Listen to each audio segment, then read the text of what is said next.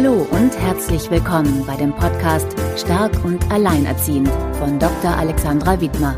Hier geht es darum, was du selbst trotz nicht einfacher äußerer Umstände als alleinerziehende Frau bzw. alleinerziehender Mann tun kannst, deinem Alltag leichter und zufriedener mit deinen Kindern zu gestalten.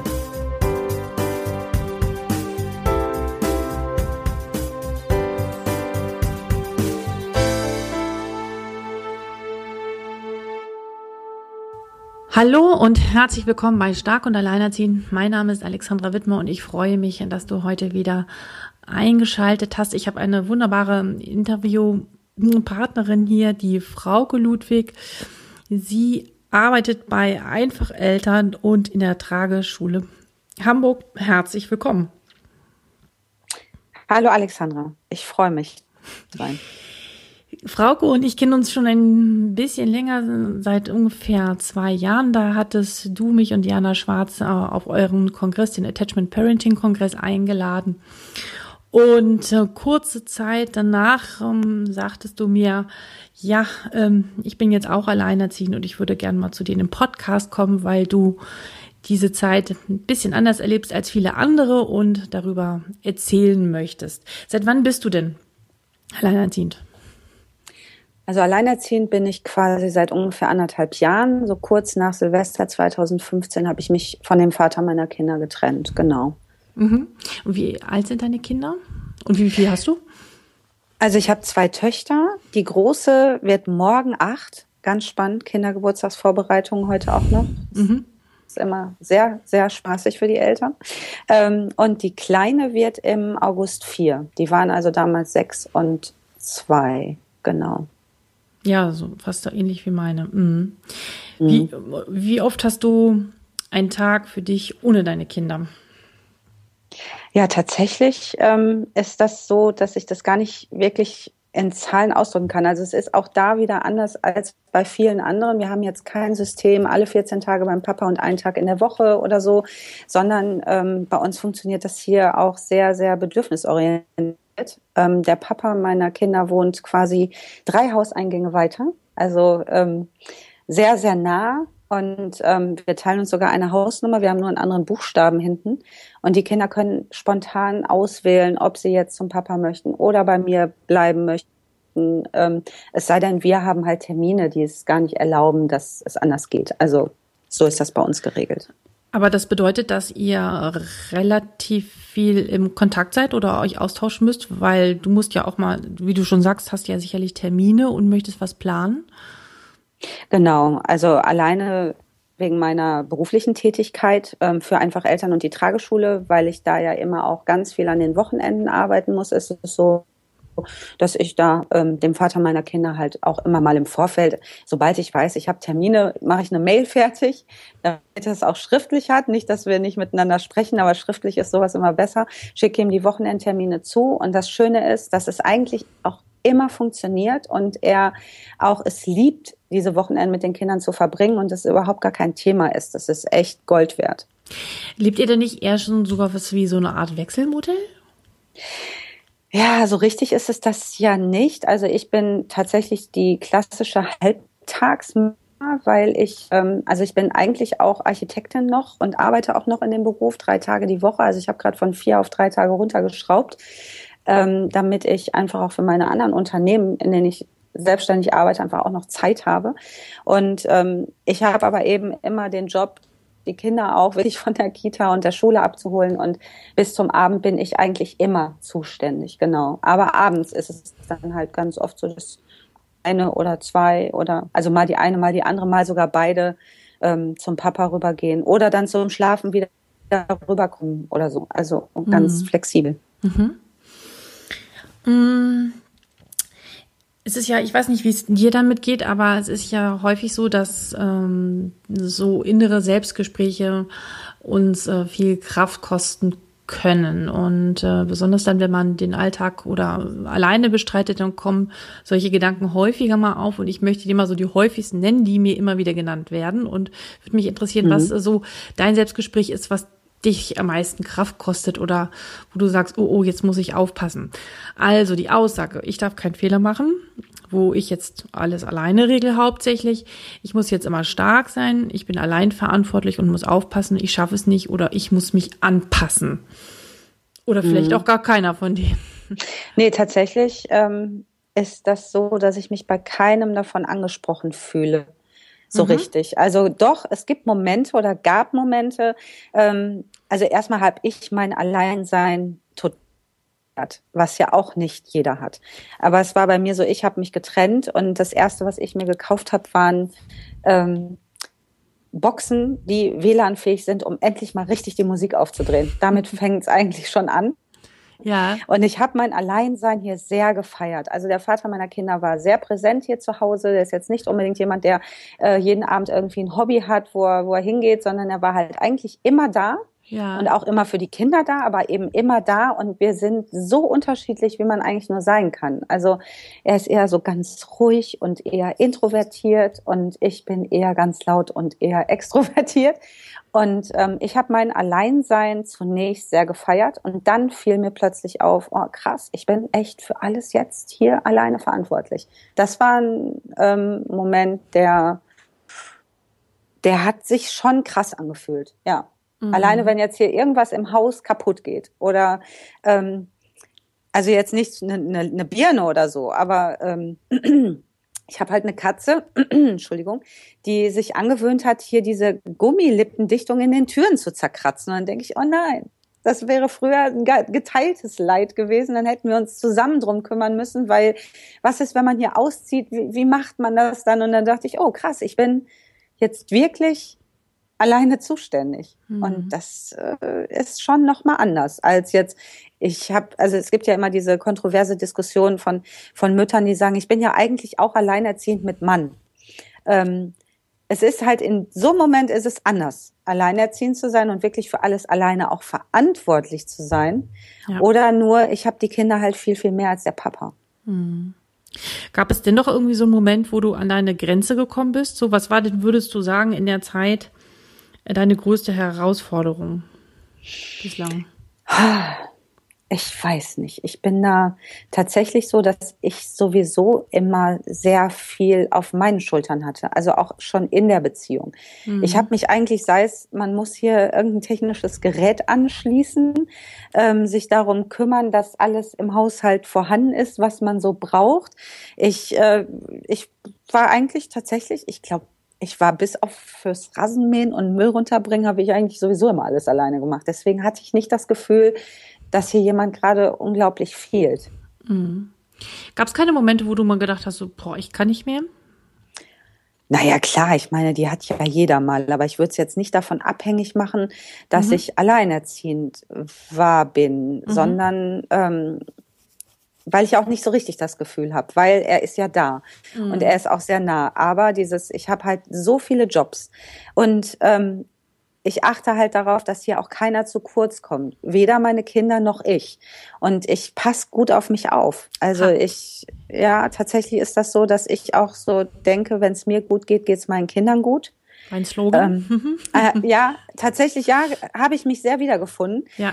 Und ist tatsächlich auch so einer, den ich auch seit Jahren, weil ich auch schon während meiner Beziehung mit dem Vater meiner Kinder immer dafür gesorgt hat, dass der bitte mindestens einmal im Monat mit den Kindern zu seiner Mutter fährt. Und als er ein zweites wollte damals oder beziehungsweise die ähm, Frage im Raum stand, habe ich gesagt, ich mache das nur, wenn du dann auch mit beiden Kindern einmal im Monat wegfährst, was für viele total äh, krass klingt oder strange, ähm, aber ich brauche das. Ich brauche Zeit für mich. Ich muss mit meinen Freundinnen feiern gehen. Ich muss einfach ich sein können. Und wenn ich hier einfach nur alleine durch meine Bude tanze und da saug ich Kraft für die nächsten vier Wochen. Und das habe ich mir schon immer nicht nehmen lassen. Und ich glaube, das ist auch der, äh, also nee, ich glaube es nicht, ich weiß es eigentlich ähm, aus äh, den ganzen Erfahrungen, dass das ein ganz wesentlicher schützender Faktor ist, um, wenn es zu stressigen Zeiten ähm, ja, die aufkommen bei jedem von uns, dass man von diesen Zeiten wiederum auch zehren kann, aber auch sich die Erlaubnis zu geben, ja, ich nehme mich jetzt wichtig. Ja, und ja. Ähm, ich brauche das genauso, ich habe genauso meine Bedürfnisse äh, wie meine Kinder auch. Und ähm, ich habe gerade angefangen, ich weiß nicht, ob du es schon kennst, dieses Buch von äh, Jesper Juhl zu hören, das äh, heißt Leitwürfel, Leitwölfe. Kennst du das? Leitwölfe. Ja, von gehört. Es ist auch schon in meinem Regal, aber ich habe noch nicht angefangen. Ja, ich habe hier ungefähr vier ungelesene Bücher, die aber jetzt mit nach Frankreich kommen und ich freue mich sehr, weil im Urlaub schaffe ich es dann mal zu lesen, endlich wieder. Ja. ja. Naja, jedenfalls geht es in diesem Buch auch äh, darum natürlich, dass wir auf die Bedürfnisse unserer Kinder achten sollen, aber äh, er setzt natürlich auch voraus, dass wir Erwachsenen auch natürlich sofort unsere Werte und unsere Bedürfnisse kennen und wo ich dann immer denke, mhm, mhm, die meisten kennen es nämlich nicht und da ist dann der ja, da ist dann der ähm, Haken. Ja, tatsächlich äh, erlebe ich das ja auch immer gerade bei einfach Eltern in den Baby Steps Kursleiterausbildungen, dass wir, das ist halt eine sehr intime Runde und man geht da sehr, ähm, ja, ins Eingemachte und man hört natürlich auch von den Teilnehmerinnen viel, ähm, wie sie ihr, ihr Leben meistern etc. Und vor allen Dingen ist es auch ganz oft so, dass viele sich so sehr aufgeben, weil sie denken, sie müssten das. Bei Jesper Juhl ist es ja so, den sehe ich auch ein bisschen kontrovers tatsächlich, weil ähm, ich glaube, der kann erst so für Kinder ab zwei oder drei. Dieses ähm, bei Babys, was ja mein Spezialgebiet ist, möchte ich mal sagen, also wo ich mich einfach sehr, sehr gut mit auskenne, greift das noch nicht so, weil da sind die Bedürfnisse so elementar, dass ich mich schon echt zurückschrauben muss als mhm. Eltern. Da stehe ich auch voll hinter. Mhm. Aber wenn die Kinder größer werden und auch wirklich ein Gefühl für Zeit haben, ein Gefühl für, naja, Objektpermanenz. Kinder mit acht, neun Monaten verstehen erst, ähm, dass wenn Mama oder Papa aus dem Raum gehen, dass die nicht verschwunden sind, sondern noch weiter existieren. Also wenn man erstmal so ein bisschen weiß, wie Babys ticken, ähm, dann kann man damit auch arbeiten. Und so eine Mutter hat, glaube ich, auch ein gutes Bauchgefühl hoffentlich für ihre Kinder, wann die in der Lage sind, dass sie auch mal von irgendjemand anderem fremdbetreut werden können, damit man mal wieder Zeit für sich hat.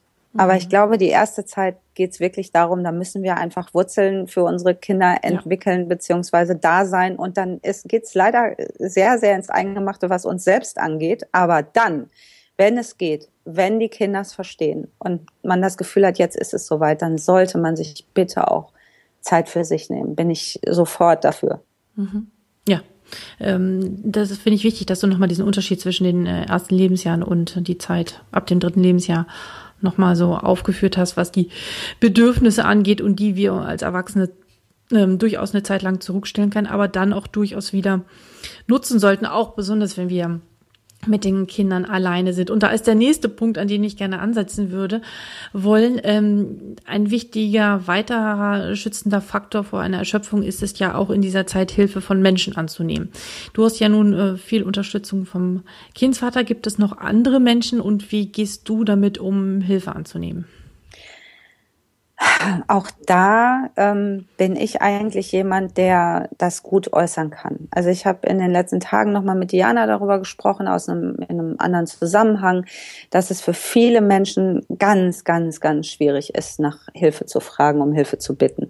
Und das kann ich ganz gut. Also ich kann sehr gut für mich auch einstehen und kommunizieren, dass ich jetzt echt Hilfe brauche und das auch genauso sage, weil ich habe immer so ein bisschen das Gefühl, ähm, es war ja ein Lernprozess. Also man hat immer gedacht, das muss doch von selbst kommen. Aber nein, weil viele wissen gar nicht so genau. Aber ich glaube, wenn man mich erlebt, dann denkt man immer auch, ja, bei der ist alles tutti, die kriegt alles gut hin. Aber nein, man muss das in dem Moment auch wirklich sagen, weil sonst verstehen es manche auch einfach nicht. Und ähm, das habe ich mir gut angewöhnt, das kann ich gut. Mhm. Und ich habe aber auch Hilfe. Also tatsächlich nicht, ähm, was jetzt Omas, Opas, Verwandtschaft in der Nähe angeht, aber Freunde, also und auch Freunde in der Kita und der Schule meiner Kinder, die sind sehr gut vernetzt. Mhm.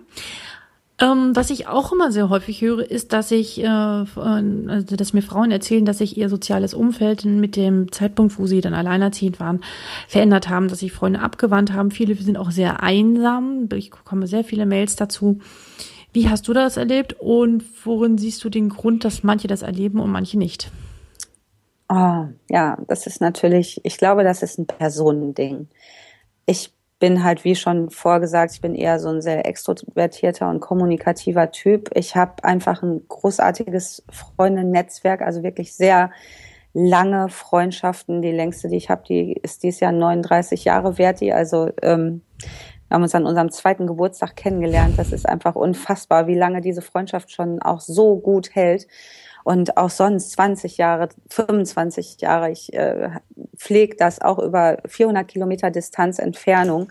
Ähm, ich habe einfach so ein bisschen das Gefühl, ich setze mich ans Telefon, rufe eine Freundin an, ähm, die weiß, wie es mir geht. Ich bin sehr offen. Ich bin jetzt nicht so ein geschlossenes Buch, sondern eher ein sehr offenes. Bei mir weiß jeder, woran er ist. Ich mhm. mache kein Geheimnis aus, aus nichts, weil ich immer denke, nee, warum? Ich möchte das auch bei anderen Menschen. Ich möchte die greifen können. Und das kann ich nicht, wenn mir jemand eine Rolle vorspielt. Und ich glaube, dass es wichtig ist, wenn man, wenn man echt ist. Ja, aber und das ist, glaube ich, das Problem, was viele haben, weil sie Angst haben, ähm, wenn sie Schwäche zeigen, dass sie abgelehnt werden. Und äh, du bist ein tolles Beispiel dafür, dass du zu deinen Stärken und Schwächen stehst, wie du es äh, ähm, beschreibst und gerade darin, dass man seine Verletzlichkeit auch zeigt, man besonders eher Nähe herstellen kann.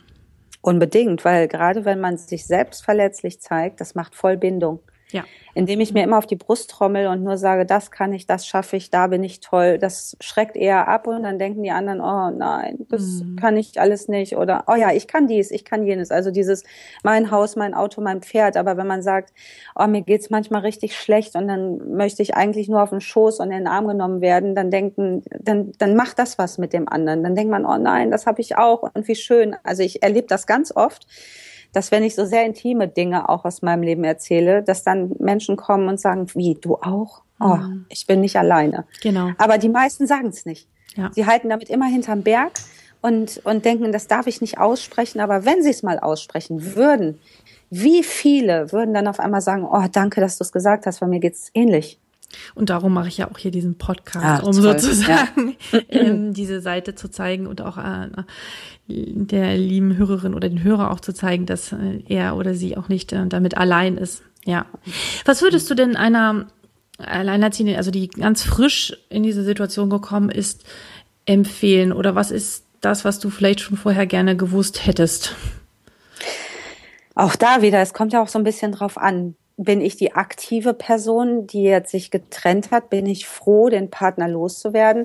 Also ich bin ja nicht froh gewesen, den Partner loszuwerden. Wir haben auch immer noch sehr innigen Kontakt, aber einfach diese Trennung, die kam ja bei mir eben von mir aus und ich habe mein Status quasi so gefeiert. Ich bin so froh darüber gewesen, dass ich endlich ich sein konnte und mhm. dass ich mhm. hier die Alleinherrschaft über diese Wohnung hatte und einfach so sein konnte, wie ich wollte. Und das würde ich jedem, ich glaube auch, wenn man verlassen wird, wenn die erste Trauerphase vorbei ist, die ja immer da ist. Ich bin auch einmal verlassen worden. Das war eine Zeit, die möchte ich nie wieder erleben. Das ist so schlimm ähm, also Hut ab vor jedem, der da einmal durch ist, weil das ist nicht schön und ich hatte mit dem Mann keine Kinder. Ich weiß nicht, wie es einem geht, wenn das anders ist. Also ich höre natürlich oft von diesen Beispielen, aber habe das selbst nicht erleben müssen. Ich würde immer sagen, wir haben nur ein Leben und es bringt nichts, wenn man so lange irgendwie traurig ist und Trübsal bläst. Also ich bin eher so jemand, der, ja, es ist immer so so sehr ähm, aber ich finde, wenn man so einen Haufen, Haufen Kacke hat, dann sollte man versuchen, da ein Klumpen Gold rauszumachen. Also je optimistischer man an die Sache rangeht. Und es ist auch so ein bisschen self-fulfilling prophecy. Also ich bin so ein Optimist. Ich bin so, dass ich immer denke, ja, aber es bringt ja auch nichts, wenn ich jetzt den Kopf in den Sand stecke, weil dann wird's ja nicht besser. Sonst mache ich das gerne drei Tage lang. Wenn es dann besser wird. Wird's mhm. aber ja nicht. Mhm. Mhm. Weißt du, was ich meine? Ja. Also immer so dieses, ja, ich, wenn ich jetzt irgendwie, mir, ich, mir fährt einer in mein neues Auto, dann kann ich mich tagelang darüber aufregen oder einfach mal einmal kurz und mir denken, es bringt eh nichts. Also durch das Aufregen wird das Auto nicht heile und ich habe dann ja auch noch zusätzlich wirklich den absoluten Oberstress. Es bringt nichts. Ja, ja. Das Spannende ist, ähm, rein kognitiv, also rein gedanklich, sind die Dinge, die du sagst, total klar. Mir waren diese Dinge damals auch klar. Ich war in der Situation, dass ich verlassen wurde, äh, recht überraschend und ich bin in ein absolut tiefes Loch gefallen. Für mich war das äh, alles andere als leicht gewesen. Ähm, vom Kopf her wusste ich das auch alles nicht, sondern dass das mir nichts bringt, ähm, lange traurig zu sein. Aber dass die Gefühle, ja. die hängen oft hinterher. Und wichtig ist es, sich dann auch zu erlauben, also sich äh, künstlich ähm, also ich glaube, sich zu erlauben, auch traurig zu sein eine gewisse Zeit Unbedingt. lang und sich dann aber weiter zu entwickeln. Also Unbedingt, dieser ja. Raum äh, darf da, da sein und die Tränen müssen auch geweint werden. Und äh, wenn es zu heftig ist, sollte man sich auf alle Fälle Unterstützung holen in der Zeit. Ja. Ja, ganz klar. Ich finde auch, also es ist auch wieder eine Typsache, wenn man jemand ist, der lieber alleine traurig ist, dann ist man alleine traurig, macht sich vielleicht auch noch die richtig schlimmste Musik an, die man sich dafür nur vorstellen kann, damit es mal richtig fließt.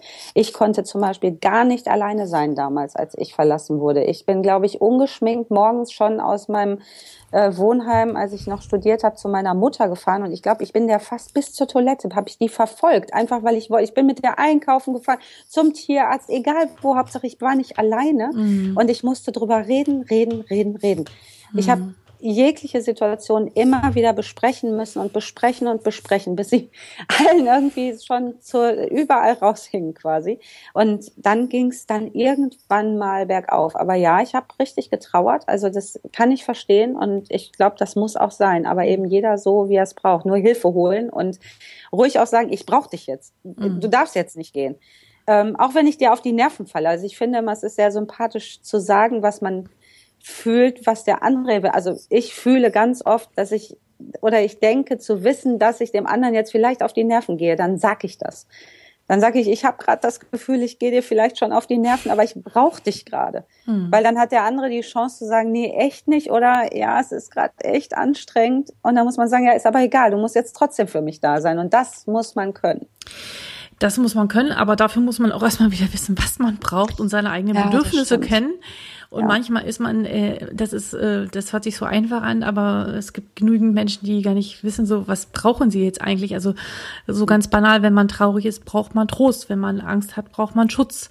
Ja, mhm. also klingt ganz simpel, aber in den Momenten sind viele dann doch eher ratlos und deswegen ist Hilfe oder auch professionelle Hilfe in den Fällen auch äh, absolut sinnvoll und gut. Du bist, wie du schon sagtest, so ein total positiver, ausstrahlender Mensch mit super viel Energie, was ich ganz klasse finde. Und trotzdem wollte ich dich fragen, ob du so ein Lieblingszitat hast, das dir noch mehr Kraft und Mut gibt. Lieblingszitat, das mir, ja, ich glaube, dieses, was wir gerade schon besprochen haben, was so unser beider Leitsatz ist. Also wenn es mir gut geht, geht es auch den Kindern mhm. gut. Ich, äh, ich finde tatsächlich, dass das, was gerade weil ja jeder immer so auch ähm, darauf guckt, kriegt die das überhaupt alleine hin? Ne? Dieses, dieses, äh, jetzt gibt sie die Kinder schon wieder an den Papa ab, ne? Also dass man einfach auch immer so, man muss sich da auch so ein bisschen vor schützen. Also ich muss mich davor schützen, dass ich denke, oh, jetzt sind die Kinder schon wieder beim Papa, ähm, muss ich da, muss ich sie jetzt nicht öfter haben? Und dann denke ich, nee, es geht ja hier einmal um die Bedürfnisse der Kinder, um die des Vaters und aber auch um meine. Und wenn mir das gerade mal endlich gut geht, ich bin ja auch wieder frisch verliebt mhm. und ich genieße diese Zeit so unfassbar doll und diese ähm, ja, und ich schaufel mir da richtig gehend auch viel Zeit frei, einfach für diese Paarzeit, weil ich gefühlt die seit Jahren nicht hatte. Und dann, und, wenn du dich dann, wenn es dir dann gut geht, dann hast du, kommst und sehen deine Kinder dich wieder und sehen eine glückliche, strahlende Mama. Absolut. Und ähm, was gibt es Schöneres für sie dann, ne? Also ich glaube auch. Also ich, äh, am Anfang war es natürlich für die Kinder auch ein bisschen schwer zu sehen, da ist ein neuer Partner weil die ja immer noch immer wollen, dass Mama und Papa wieder zusammenkommen. Klar. Und ähm, man sieht das aber sehr schön. Also ich sehe das an meinen Kindern, die aber auch wie offene Bücher sind. Also die halten auch nicht hinterm Berg, dass die das auch so genießen, ihre Mutter so glücklich zu sehen. Also mhm. das ist schön. Mhm. Mhm. Kannst du noch ein Buch empfehlen? Wir haben zwar schon über Bücher gesprochen. Äh, eins, das du gelesen hast in letzter Zeit oder wo du sagst, das ist ein Buch, das hat äh, dir ganz viel gebracht in deinem Leben, das hat dich irgendwie verändert, dich geprägt. Das ist auch, ich, ich lese ja, ich lese ja eigentlich am laufenden Meter. Ich habe schon so viele Bücher verschlungen. Ähm, aber jetzt in Bezug auf alleinerziehend zu nee, sein, nee, nee, habe ich mir nee, nee, also nee, so generell generell generell ein Buch, wo du sagst, das ist ein Buch. Also du liest ja natürlich viele Bücher über Kinderpädagogik, ne, oder ja, Kindesentwicklung ja. und machst. Da, da kannst du auch gerne ein Buch empfehlen, wo du sagst, das Buch war wirklich Oh ja, Toll. da kann ich auf jeden Fall eins empfehlen. Und das ist das Kinderverstehen von Herbert Renz-Polster. Ich finde, das muss man eigentlich direkt zum Mutterpass dazu bekommen oder zur Geburt spätestens, weil das da so schön beleuchtet ist in diesem Buch, warum sind Kinder so, wie sie sind. Und wenn man erstmal versteht, warum die so sind, dann kann man damit auch viel besser umgehen. Also diese Hirnreifeprozesse, warum will ein Kind nach dem Spielplatz, obwohl es die ganze Zeit rumgerannt ist, plötzlich auf dem Arm auf dem Nachhauseweg? Ja, weil wenn der Stamm sich in Bewegung setzt, dann ist das ein Instinkt, da muss man auf den Arm, weil sonst könnte man verloren mhm. gehen. Okay. Und ich finde, das sind so Sachen, wo ich immer denke, oh Mann, das ist so einleuchtend und endlich sehe ich mein Kind in einem anderen Blick, wenn ich äh, vom Spielplatz nach Hause gehe und das sagt, ich will auf den Arm, dann denke ich, oh, tolles Kind und nicht wie früher, oh Mann, lauf doch bitte die paar Meter. Ne? Ist, also, das, ist das, äh, ich kenne das Buch leider noch nicht, ich werde mir das dann auch besorgen, aber ist das nur für ganz, für Kleinkinder oder für Ältere? Nee, tatsächlich ähm, ist das so, also es ist so eine Art Lebenswerk von Herbert Renz-Polster, glaube ich. Er hat da neun Jahre dran geschrieben. Er geht da sehr evolution oder evolutionsbiologisch ran. Also tatsächlich woher kommen diese ganzen Instinkte? Wie ist das mit der Hirnreife? Warum ist es immer noch so, wie es früher war, obwohl wir mittlerweile so in so einer modernen Welt leben? Und es ist ähm, gerade auch für, für, ja, für Kinder. Also ich würde sagen, bei Jugendlichen bin ich jetzt gerade so ein bisschen überfragt. Es ist halt schon länger her, dass ich es gelesen habe und man vermischt ja auch ganz gerne mal Inhalte. Ja. Ähm, aber gerade Kleinkinder, wo ja auch noch dieses gemischte Gefühle-Ding, dass die so, äh, finde ich zum Beispiel, ist eine der wichtigsten Erkenntnisse ever, ähm, das Abwägen, also wenn dann, wenn ich die jetzt zu meinem Geburtstag einlade, dann lade, dann lädt die mich auch ein und da kommt immer der Clown. Ähm, das können die erst so mit fünf, sechs Jahren. Und es ist ja schon bei Babys so, dass viele Eltern Angst haben, ihre Kinder zu verwöhnen. Mhm. Aus dem Grund, dass wenn sie, dass sie immer denken, ja, der macht das jetzt damit. Das können die gar nicht. Die leben im Jetzt. Also die sagen dir in der einen Sekunde, ich habe dich lieb und in der nächsten sagen sie, du bist nicht mehr mein Freund. Das ist bei Kindern ganz lange so, bis die so fünf, sechs sind. Also Eintritt Schulalter. Deswegen kann man die auch verwöhnen bis zum geht nicht mehr. Also natürlich nicht materiell, aber mit Liebe überschütten und man kann bei jedem Quaken, ne, wie es ja immer so schön bezeichnet wird, man kann rennen man muss nicht sich überlegen, das macht es jetzt nur, also dieses, ne, jetzt wickelt er dich um den kleinen Finger und wenn du jetzt schon wieder springst, dann merkt er sich das, äh, tu das nicht, dann muss er sich dran gewöhnen. Nee, immer hinrennen. Es ist immer wichtig, wenn Kinder irgendwie weinen oder heulen oder wie auch immer man es bezeichnet, weil die können es noch gar nicht abschätzen, dass du es wirklich machst, wenn sie es ähm, wenn sie es machen. Und das, was du jetzt gerade erzählst, finde ich total wichtig. Und das ist etwas, was du, und ähm, da würde ich mich gleich noch freuen, wenn du ein bisschen was dazu erzählst, äh, zu einfach Eltern, das, was man bei euch in der Schule lernen kann. Mhm. Gerne. Ja, also. erzähl mal ein bisschen äh, dazu. Das würde mich noch zum Ende interessieren. ja, für, für, wen, ja für wen ja. das, für wen ist das? Wer ist so konkret eure Zielgruppe? Betrifft das nur ganz frische Eltern oder erzähl einfach mal ein bisschen. Ja, wir haben ja aber einfach Eltern. Mittlerweile gibt's uns ja jetzt auch schon drei Jahre und es wächst stetig. Und es ist halt einfach so, es hat damit angefangen, dass wir selbst Trageberaterin waren, als äh, Trageberaterin in Wochenbettsituationen gekommen sind, wo immer wieder Stillpläne liegen. Ähm, das heißt, es ist ein Schreikind, dabei will es eigentlich nur auf den Arm etc. Also man kommt so ständig mit Ammenmärchen in Berührung. Und daraufhin haben wir gesagt, es ist eigentlich, wenn man weiß, warum sind Babys, wie sie sind, genau das, was ich gerade erzählt habe. Also wenn man weiß, dass man die eigentlich gar nicht verwöhnen kann, ähm, dass die Kinder erst mit acht, neun Monaten begreifen, dass Mama sich nicht auflöst, wenn sie den Raum verlässt, dass ähm, welche, also welche Phasen durchlaufen die eigentlich? Ähm, dass wenn ein Baby äh, an die Brust oder beziehungsweise es auch kein Verwöhnen ist, ein Baby mit der Brust zu beruhigen, dass man Fläschchen auch nach Bedarf geben kann, ähm, dass man keine Zeitpläne braucht und warum. Das ist halt nicht nur eine Meinung, sondern das ist bei uns alles sehr, sehr fundiert. Also wir, wir sagen immer, wir holen uns aus allem so die Rosinen raus und äh, verpacken das in, in spaßig und eben in, mit viel Entertainment und Bilden. Ähm, interessierte Mütter, die sehr, ja, Attachment Parenting, äh, muss ich jetzt mal kurz einfließen lassen. Das ist ja, ja der Oberbegriff dieses liebevolle und bindungsorientierte Begleitung von, von Kindern und mhm. Babys, mhm. dass wenn man so seine Kinder begleitet, dann hat man eigentlich die Voraussetzung erfüllt, bei uns Babykursleiter zu werden, also Baby Steps Kursleiter. Und dann bilden wir eben Mütter aus, bis jetzt hatten wir noch keinen Papa dabei, aber eben Mütter aus, die dann in ihren jeweiligen Städten Kurse geben. Mhm. Und, das, und das ist so, das ist so ein zertifiziertes Programm. Genau, also wir ähm, haben eine Art Vorstudium, das wird vier Wochen vorher verschickt, dann kommen die an einem Praxiswochenende zu uns und dann werden diese ganzen Inhalte zum Thema Bindung. Was ist Bindung überhaupt? Das ist kein Beziehungsklebstoff, sondern das ist ganz wichtig, damit die Kinder sich zu guten Erwachsenen quasi zu, zu selbstständigen, selbstbewussten Kindern irgendwie entwickeln. Mhm. Ähm, stillen, tragen, Babyschlaf, Dauerbrenner, Babyschlaf, äh, Kommunikation, Babygebärden. Das ist, Kommunikation macht so viel Bindung, wenn ich mein Kind verstehe oder mein Kind merkt, ich verstehe es das macht verliebt, das macht glücklich und verbindet einen. Ähm, und das sind so halt die Bausteine von Baby Steps und da bilden wir Kursleiter aus, die endlich dann an ihren jeweiligen Orten mit diesen ganzen Ammärchen mal aufräumen. Wenn jemand und da Kurse geben, genau. Ja, toll, ganz äh, spannend. Und ihr, ich, ihr habt äh, vor zwei Jahren halt diesen ersten Kongress gemacht und dies Jahr wieder. Wann mhm. ist der denn? Am wievielten? Am 1. und 2. Oktober in Hamburg. Gibt es noch Karten? Ja, auf jeden Fall. Also man kann sich da ähm, online anmelden unter der Adresse, die du bestimmt verlinken wirst. Ähm, ich kann wirklich nur jedem empfehlen, dahin zu kommen. Also der letzte Kongress, das war ja sehr aufregend, weil wir ja keine Ahnung davon hatten, was wir da eigentlich tun. Ihr habt das toll gemacht.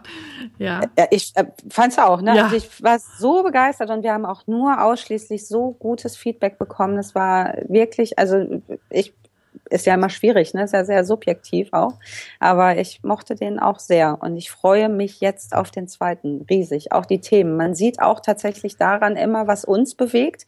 Wir haben ja beim diesjährigen Kongress auch ähm, Bindungs- und äh, liebevoll orientierte Trennung tatsächlich. Also wie kann ich mich irgendwie trennen? Wie kann ähm, eine Trennung funktionieren, ohne dass die Kinder dabei den Bach runtergehen. Weil das ist ja auch mein Herzensanliegen, warum der Vater meiner Kinder und ich auch so nah beieinander wohnen. Ähm, das ist ja auch so ein bisschen, ja, Konzept hört sich eher so gezwungen an, aber es geht hier um unsere Kinder. Mhm. Und ich glaube, wir sind äh, spätestens bis im Erwachsenenalter. Dann dürfen wir vielleicht mal jeder dahin ziehen, wo wir wollen. Aber wir sind schon miteinander verknüpft, mhm. sehr stark. Aufgrund dessen, dass ich halt so bindungs orientiert lebe. Und ich möchte auch, dass mein Vater, also dass der Vater meiner Kinder eine gute Bindung zu ihm hat. Ich bin mir jetzt sicher, es werden einige diesen Podcast hören, wo der Vater sich komplett rauszieht oder manchmal auch die Mutter und die natürlich sagen, ja, ich würde ja gerne, aber er ist nicht verfügbar oder er macht es nicht. Das ist für die natürlich dann immer auch ganz schön schmerzhaft, das zu hören. Aber ich denke, und das ist mir nochmal wichtig zu sagen, äh, Bindung oder, oder ähm, kann auch, also auch wenn der andere nicht da ist, kann man viel für sein Kind tun, oder? Ja, das ist ganz schön, dass du sagst. Also tatsächlich bin ich ja selbst ein Scheidungskind. Und ähm, ich habe, also der, mein, mein leiblicher Vater hat relativ schnell wieder eine neue Familie gegründet und war dann auch erstmal weg. Wir haben hinterher wirklich auch wieder ein gutes Verhältnis zueinander gehabt, aber meine Mutter hat das alles aufgefangen und ich hatte kein Stück das Gefühl, dass mir irgendetwas fehlt. Mhm. Also ich mhm. glaube nicht, dass das unbedingt sein muss, aber wenn man die Möglichkeit hat, sich mit seinem Ex-Partner alleine der Kinder wegen ähm, irgendwie zu verstehen und ich finde, das ist natürlich auch was, da muss man äh, ja gut, also es, es hat immer ist auch wieder ein Personengeschäft, wenn man da an jemanden geraten ist, der wirklich eigentlich nicht mal das Prädikat Vater oder Mutter verdient, quasi, weil er sich so rauszieht und mit nichts was zu tun haben will. Ich kenne das auch, der mein der Vater von von dem Kind meiner Schwester zum Beispiel, der ist hat sich nicht einen Tag um um sein Kind gekümmert und bei Facebook blockiert etc. Also es sind einfach so Sachen. Ich kenne das selbst in der engeren Familie, wie wie schlimm das sein kann. Mhm. Aber du hast erlebt. natürlich doppelt auffangen, ne? Aber du mhm. hast trotzdem erlebt und ich glaube, das ist, macht dich auch so, ich weiß nicht, es ist nur eine Annahme, aber wahrscheinlich auch so sicher. Du hast erlebt, du bist selbst ein Trennungskind, aber hast nicht das Gefühl gehabt, dass dir etwas gemangelt hat, sondern du ja. hast dich trotzdem aufgefangen und getragen gefühlt von deiner Familie, deiner Mutter. Ja, absolut. Ich habe aber auch da auch riesen Glück gehabt, wie mir scheint mittlerweile, mhm. ähm, weil die einfach wundervoll ist. Also das, mhm. die hat aber natürlich auch wirklich zwei Rollen erfüllt, beziehungsweise meine Mutter hatte dann auch einen neuen Partner, den, ähm, von dem ich mich mit 25 habe adoptieren lassen tatsächlich, ähm, weil ich dazugehören wollte. Ich mhm. habe da so ein kleines äh, ja, wie sagt man, so, ein, so einen kleinen Schatten, was den Nachnamen angeht. Ich wollte auch so heißen wie die anderen. und ähm, ja, und das fand ich wichtig. Ich hatte das Gefühl, ich möchte so richtig dazugehören. Und deswegen haben wir, haben wir das gemacht mit 25 noch. Wie heißen deine Kinder mit Nachnamen? Haben sie deinen? Nachnamen? Na klar. Ah, meine, Na, haben, meine haben nicht meinen Nachnamen. Ja, naja. Da bin ich ja tatsächlich wegen dieses äh, bisschen geprägt. Ich habe immer gedacht, nee, die kriegen auf jeden Fall meinen Namen. Und ähm, ja, jetzt ist es so, ich möchte gerne heiraten. Und eigentlich äh, muss mein zukünftiger Mann ja dann auch meinen Namen übernehmen, damit wir alle gleich heißen. Das ist gerade noch so ein Thema zwischen uns. Ich bin sehr gespannt. Ich wünsche euch auf alle Fälle alles Gute und Liebe und ich freue mich, dass du hier so viele tolle, hochwertige ähm, Dinge für die Hörerinnen und Hörer ähm, ja in diesem Podcast erzählt hast und ich bin mir sicher, dass du, liebe Hörerinnen oder Hörer, ganz viel daraus mitnehmen kannst. Und wenn du mit Frauke in Kontakt treten möchtest, wie ist deine E-Mail-Adresse? Oh, da gibt's auch viele. Ja, wel welche ist denn so die passende? Ah, man erreicht mich ja tatsächlich überall, aber frauke at einfach-eltern.de. Wunderbar. Da bin ich sehr gut erreichbar, genau. Vielen, vielen Dank, dass du hier warst und äh, ja, einfach äh, deine Sichtweise äh, dargestellt hast und man sieht, dass man, dass es sehr viel auch mal von der Person abhängt und wie man auf diese Welt schaut, was für Erfahrungen man gemacht hat, ob man ja, dieses dieses Beispiel Glas leer halt oder Glas voll es, es klingt immer so ein bisschen platt dahergesagt, aber welche Brille man aufhat, ja, ob die Brille da nur daraus besteht, dass alles eine Katastrophe ist, sondern oder auch, dass man in einer Trennung eine neue Chance sehen kann und ähm, manchmal sogar auch eine Befreiung und den Kindern es auch gut geht, wenn es der Mama gut geht. Hm? Absolut. Im ersten Moment sieht alles immer erstmal schwarz aus, aber ich finde immer, das Leben geht weiter. Du hast vorhin nach einem Zitat gefragt oder nach etwas, was mir geholfen hat. Also ich glaube, was auch noch mir immer hilft, ist die Vorstellung, also ich bin ja jetzt 40 und in 60 Jahren ist bei mir auf jeden Fall, gehe ich davon aus, vorbei. Und dann denke ich immer so, nee, dafür, es ist halt nur so eins, was wir haben. Und das hilft mir auch immer weiter, um glücklich zu sein, weil ich immer denke, es ist so kurz und nur so wenig Zeit und das ja. sollte man irgendwie positiv nutzen ja. oder gut nutzen. Ja, das denke ich auch häufig, äh, aber auch jetzt erst, wo ich 40 geworden bin, wo ich äh, mir bewusst ist, immer, äh, ja. ich sage, Alex, das ist jetzt keine Generalprobe hier, die du hast, sondern das ja. ist jetzt nur einmal so, ne? Und mach was Gutes daraus. Ja. Aber das versuchen wir ja beide. ja, vielen Dank und ich würde mich freuen, wenn du mir eine Rezension bei iTunes hinterlässt und diesen Podcast bewertest, weil je mehr Rezensionen da sind, desto höher werden wir gerankt und äh, andere, die betroffen sind, finden uns und können von diesem Podcast hoffentlich eine, ja, eine Menge profitieren. Das war's. Vielen lieben Dank, Frauke, und bis bald. Tschüss. Alex, tschüss.